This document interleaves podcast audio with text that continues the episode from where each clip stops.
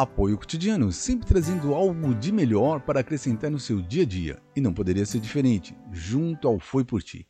Bem, aqui estou eu de novo para dar aquele lembrete para nós, que nós precisamos estar sempre mais e mais e mais próximo do Papai, próximo de Deus. E para isso, durante o seu dia a dia, dos seus fazeres, pegue um tempinho, instale a Bíblia ali na tua, no teu smartphone, coloque ali, é muito mais fácil para seguir, ou a sua própria Bíblia mesmo, física ali, pelo de papel, que eu gosto muito, né? Dê uma lidinha nela, leve, não importa onde você esteja. Dê um tempinho para meditar sobre a palavra do Senhor, nosso Deus. Isso só vai engrandecer você, a mim também, todos nós, todos nós que seguimos a palavra de Deus, somos engrandecidos pela palavra sim. Mas o que, que quero dizer como engrandecido? Quer dizer que nós estamos nos tornando grande, poderoso, tal, nada disso.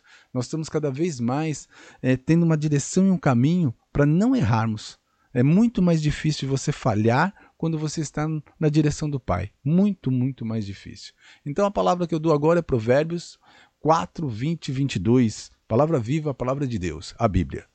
Filho, preste atenção no que eu digo. Escute as minhas palavras. Nunca deixe que elas se afastem de você. Lembre delas e a ame-as.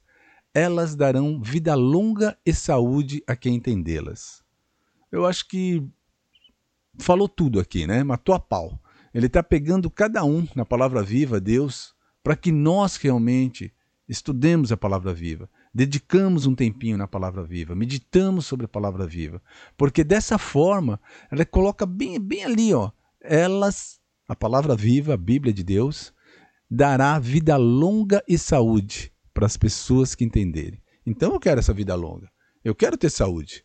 Quem não quer ter saúde? Quem não quer envelhecer bem? Então, nada como meditar sobre a palavra viva.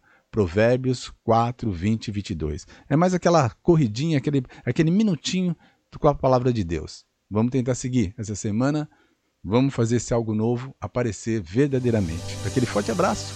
Aqui quem fala é Algren e tem muito mais por aí.